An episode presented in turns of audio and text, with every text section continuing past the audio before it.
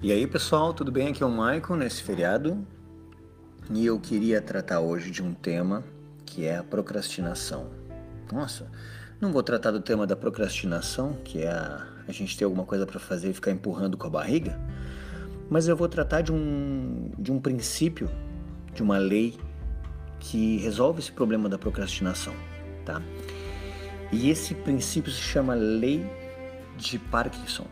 Lei de Parkinson. O que, que a lei de Parkinson diz? A lei de Parkinson diz que o trabalho se expande de modo a preencher o tempo disponível para sua realização. Vou até ler de novo. Ó.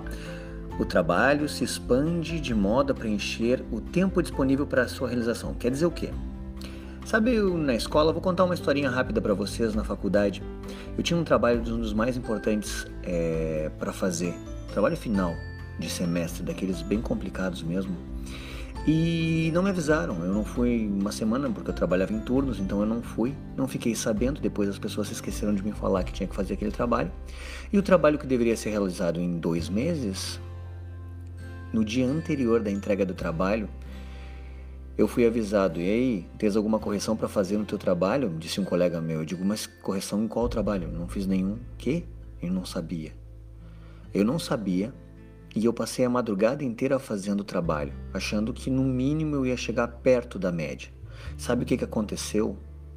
Eu tirei a nota 10. Eu passei a madrugada inteira trabalhando em cima do trabalho e tirei a nota 10. Por que, que eu estou contando essa história para vocês? Já viram que isso acontece na vida inteira? E a lei de Parkinson diz isso. O o trabalho que a gente estipula vai utilizar exatamente o tempo que a gente disser para ele que ele tem para realizar. Se disserem que tu tem um, um mês para fazer, tu vai fazer em um mês. Se disserem que tu tem uma semana, tu vai fazer em uma semana. E se disserem que tu, vai, tu tem um dia, tu vai fazer aquele um dia. Se tu estipular que tu tem um dia para fazer, tu vai realizar aquele trabalho. Da mesma forma e muitas vezes com a mesma qualidade. Por quê?